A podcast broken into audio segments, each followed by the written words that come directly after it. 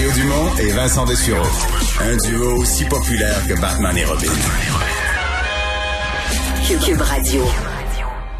Alors, dans les nouvelles, euh, Alexandre, on parle de ce professeur toujours décapité en France.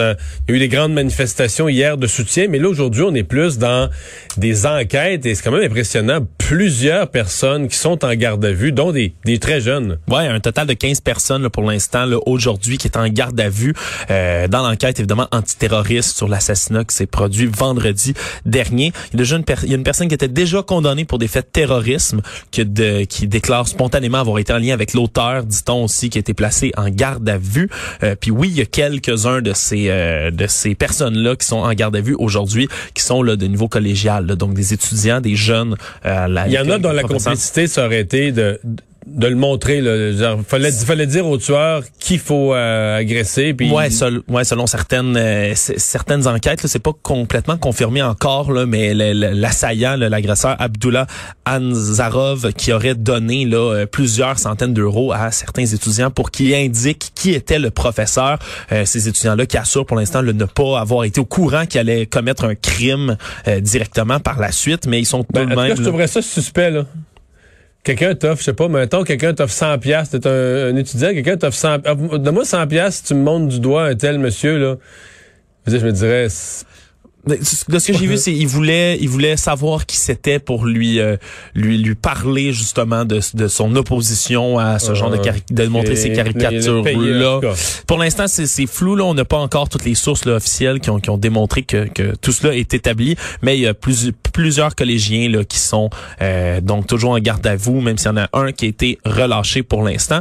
Euh, aujourd'hui aussi une vaste opération policière en France contre la mouvance islamiste, justement, parce qu'on dit là que ce professeur-là a été victime de ce qu'on appelle une fatwa, qui est un avis juridique donné par un spécialiste de la loi islamique sur la chose. Euh, Avec un, fatwa, ouais, ma compréhension, qui, qui inclut cet avis juridique, une espèce d'appel à la à la violence. Euh, c'est ça, là, un appel à la réplique. là. Effectivement, à la réplique, à, l'action. Donc, on peut parler de jugement là, euh, rapidement. Il y a plus de 80 enquêtes en ce moment aussi qui sont ouvertes contre toutes les personnes qui ont pu euh, faire l'apologie un peu là de ce qui est arrivé, de la tragédie qui est arrivée à la, au professeur en question. Là, tous ceux qui disent qu'il l'avait bien cherché, que c'était mérité. 80, plus de 80 enquêtes donc là-dessus. Et également, on essaie d'établir si le meurtrier avait des complices dans cette histoire là qui l'aurait aidé, qui aurait facilité là, cet assassinat-là. Euh, également, 51 structures associatives qui vont se faire visiter, dit-on, par les services d'État, euh, qui vont peut-être être dissoutes. C'est le cas, entre autres, du collectif contre l'islamophobie en France, euh, puis peut-être l'association humanitaire Baraka City, une ONG qu'on dit qui a été fondée par des musulmans au profil salafiste. Donc, plusieurs mouvements comme ça, une offensive là, qui est faite en France là, dans la suite de cette attentat-là. Contre tout ce qui est radicalisé islamiste. bon, plus plusieurs nouvelles sur l'élection euh, américaine. D'abord, en Floride, c'est le début du vote anticipé. Oui. Un, État crucial. Puis, comme dans d'autres États où ça a commencé à voter la semaine passée, il y a du monde qui vote. Ben oui, ça avait été emporté de justesse en 2016 par euh, le président Donald Trump. Euh, mais on sait que maintenant, c'est le plus grand des États clés de l'élection présidentielle. En ce moment, sont presque coude à coude Joe Biden et Donald Trump dans les sondages à 15 jours du scrutin. évidemment, là, ça risque peut-être de bouger avec le débat qui est organisé toujours jeudi. Mais là, le vote anticipé commençait aujourd'hui. Il y a déjà plus de 28 millions d'Américains qui ont voté par courrier ou en personne à travers le pays. C'est un record là, de hein. tous les temps. Il y a des longues files qu'on voit aux caméras là, euh, dans les États, partout aux nouvelles, des gens qui font la file pour voter. Euh, il y a 14 millions d'électeurs en Floride, ça vaut 29 grands électeurs. On rappelle qu'il s'en prend 270 pour devenir président.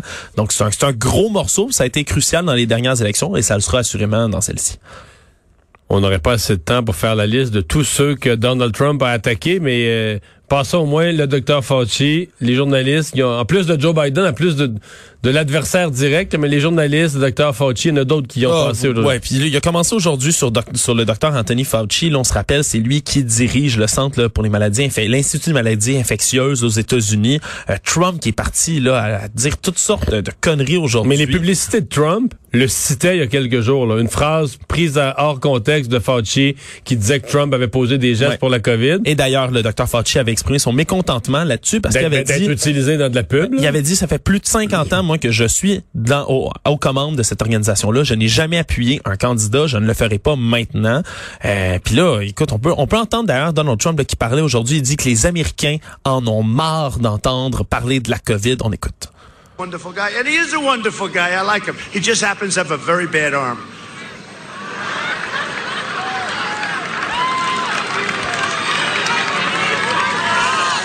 Ouais, là, il y a, c'est pas, c'est, pas exactement l'extrait que je, a sur son lancer au baseball. Oui. Ça a été dit dans un de ses tweets aujourd'hui.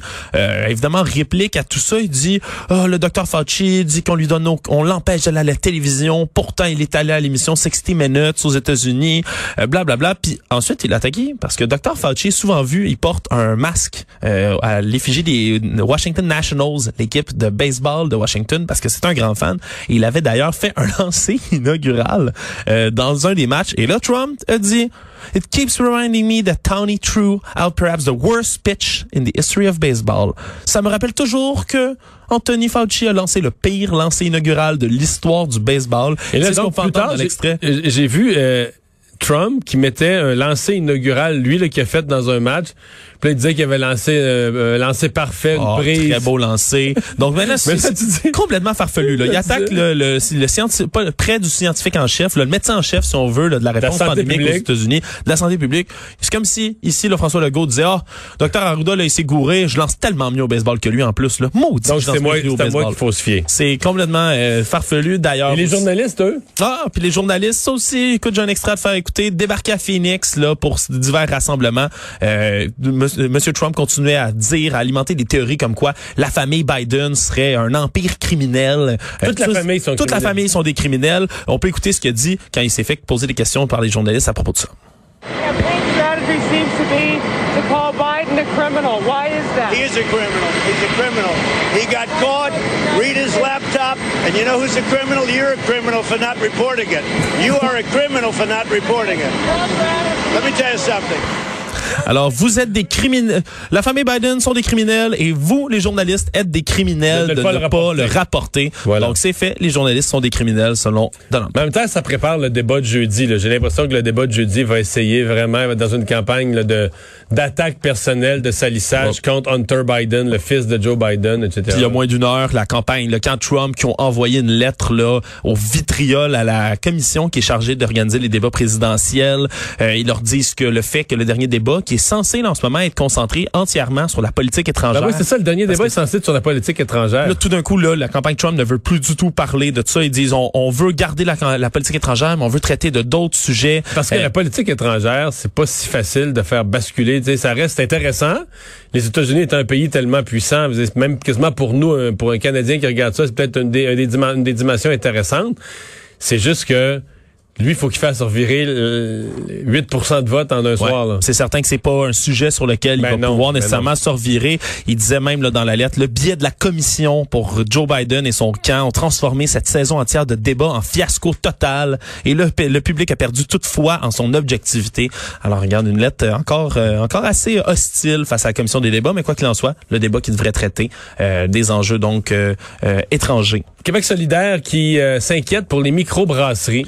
Ouais, une deuxième, un deuxième appel qui avait déjà été fait plus tôt là, cet été, euh, parce que la situation financière des microbrasseries au Québec euh, est vraiment mise à mal depuis le début de la pandémie. Là, on, calcule qu'à la perte de les revenus... Les, les revenus, c'est pas tellement la vente de bière, c'est les microbrasseries qui ont un qui ont un restaurant, salle à manger. Pignon sur rue, salle à manger, des fois même euh, qui salle de vont dégustation, vendre salle de dégustation, souvent qui vont vendre aussi ce qu'on appelle des growl, des growlers, j'ai pas de terme francophone pour ça, les espèces de, de grosses euh, j'ai pas de terme français. Un petit baril ou... L'espèce de, de grosse bouteille en vitre de 2 litres euh, brune. Oui, oui, je sais quoi. Je avec quoi, euh, j'ai juste un, un job, pot, là, une espèce, de, pot, ouais, une espèce de gros pot, des growlers, que même même au Québec on dit ça.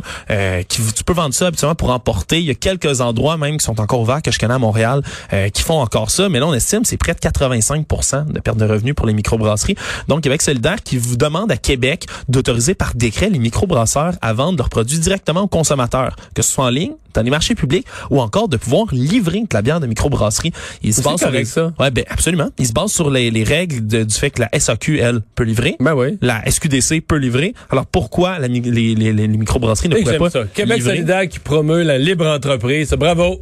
Voilà. Bravo. Voilà. La liberté de commerce, la libre entreprise. Excellent. Je les supporte 100 000 à l'heure. ben oui. hey, tu voulais me parler d'un militaire britannique qui est, euh, quoi, sous enquête? Ouais, une nouvelle inquiétante. Une nouvelle inquiétante. Mais moi je, trouve, moi, je trouve ça inquiétant. Un officier de la Royal Navy qui s'est fait le renvoyer à la maison pour un instant que ce serait passé il y a à peu près euh, un mois de ça, parce que lui devait rentrer, là, il est à bord du HMS Her Majesty's Ship Vigilant, qui est un des quatre sous-marins nucléaires. Et cet donc- officier-là, ben, c'est lui, c'est l'officier d'armement à bord du, du sous-marin nucléaire. Et lui, il est arrivé au travail, on dit, sous comme un balai. OK. Il rentre au, lui, est responsable, et très exactement. Donc lui, il a le doigt sur le piton du missile nucléaire. Huit missiles nucléaires Huit. Trident qui po- possèdent chacun plusieurs ogives nucléaires capables d'atteindre plusieurs cibles. Eh bien, il, s'est- il est arrivé staggering drunk, c'est le terme qu'on utilise en anglais, euh, lorsqu'il est arrivé pour embarquer euh, alors, alors au bord euh, du, euh, du Mais techniquement, ça doit pas être, euh, comment dire, ça doit pas être juste comme un piton. Il doit y avoir quelques barrures de sécurité. C'est c'est ce que la Royal Navy exprime rapidement. Là, ils disent on, on vous rassure, il y a plusieurs protocoles qui sont mis en place. Il faut, faut vérifier ça et tout. Mais c'est vraiment lui l'officier qui est responsable de l'armement à bord de ce genre de sous-marin-là. On dit qu'il avait bu la nuit précédente puis qu'il il avait s'était pas remis du tout. Et l'article, moi, ça me fait rire. Il s'en mentionne même qu'il amenait un petit sac de poulet de la veille euh, du restaurant qu'il amenait pour manger pour son lunch en étant chaud raide sa job, comme on dit. Sauf que sa job à lui, c'est d'avoir des missiles nucléaires qui peuvent mettre en péril Est-ce plusieurs qu'il l'a perdu? personnes. Est-ce qu'il a perdu job. le poulet? Ah, la job, non, pour l'instant. il est sous enquête pour l'instant. Il est sous enquête, mais je, je suis pas sûr qu'on va... Mais il devait filer moyen quand même, là. Non, c'est sûr. C'est sûr, je pense qu'il aurait été peut-être mieux de caler malade cette journée-là que de rentrer dans le sous-marin. Ça, ça, c'est un peu moins inquiétant peut-être. Puis, euh, est-ce qu'il y a un réseau cellulaire sur la Lune? Hey, ça, c'est une toute une Parce que nouvelle. la dernière fois que, la dernière fois qu'ils sont allés sur la Lune, les Américains, il n'y avait pas de sel encore, là. Non, il n'y avait pas de cellulaire encore, mais lorsque euh, il va y avoir une prochaine mission qui est prévue toujours pour 2024, hein, deux hommes, deux astronautes, dont une femme, qui doivent marcher sur la Lune en 2024, ben il se pourrait que eux aient accès à leur téléphone cellulaire qui puisse s'appeler d'un bord à l'autre de la Lune, Mario, parce que le groupe finlandais Nokia, hein, qu'on connaît bien pour sa téléphonie mobile, euh, va fabriquer pour la NASA le premier réseau de téléphonie mobile opérationnel sur la Lune. Euh, ça a été annoncé aujourd'hui dans le cadre... Mais tu veux dire qu'ils vont partir avec une antenne, puis ils vont la déposer, puis ils vont avoir du sel à partir de là, ou ils vont aller la mettre d'avance pour En que quand ils arrivent, ils soient accueillis? D'avance? Ils vont recevoir un petit texto, là. Vous savez, quand, quand tu rentres dans un pays, tu débarques à l'aéroport, tu reçois un texto. Bienvenue, n'oubliez pas de déposer votre euh, vos Bienvenue en déclarations. France. Bienvenue en France. Autres, ils vont avoir un bienvenue sur la Lune. Ben, ça se pourrait, Mario, parce que là, ils veulent envoyer Avec les ça. frais. Tant de la minute. D'ici fin 2022, ils veulent l'envoyer par un alunisseur, une antenne là, qui va développer là, au coût de 14 millions de dollars pour avoir un réseau, un réseau 4G ultra compact, économe en énergie, puis qui est résistant aux conditions lunaires. Donc, le tout premier réseau cellulaire sur la Lune, il l'annonce fièrement. Mais dans le fond, c'est un, pas surpris que ce un de marketing, là. Ben, pas vraiment, non? pas vraiment en fait parce que euh, non non c'est un contrat qui est fait avec, la NASA là, par Nokia euh, parce que ce réseau-là ben ça va assurer une connexion sans fil à toutes les activités que les astronautes vont mener. Ça va être des échanges de communication par voix, par vidéo, de la télémétrie, de l'échange de données biométriques, puis le même le Quand c'est rendu, là, que tu peux la- pas, quand c'est rendu que tu peux pas te, t'es, t'es, t'es, comme euh, accro, là, puis tu peux même pas décrocher de ton, Ton sel, de TikTok. tu peux pas décrocher de TikTok sur la Lune. ça se pourrait, mais disons comme ça, des, des astronautes qui, parce que ça veut préparer l'éventuel projet de base humaine permanente qui pourrait y avoir sur la Lune, évidemment, qui pourrait être une plateforme vers l'exploration de Mars, par exemple. Ben, comme ça, si on est un bord à l'autre de la Lune, les, les astronautes pourraient s'appeler sur leur téléphone, tout simplement. Euh, évidemment, j'imagine dans la combinaison que ça, ça va être inclus, mais c'est un, un projet pour le moins intéressant, disons-le. Merci, Alex.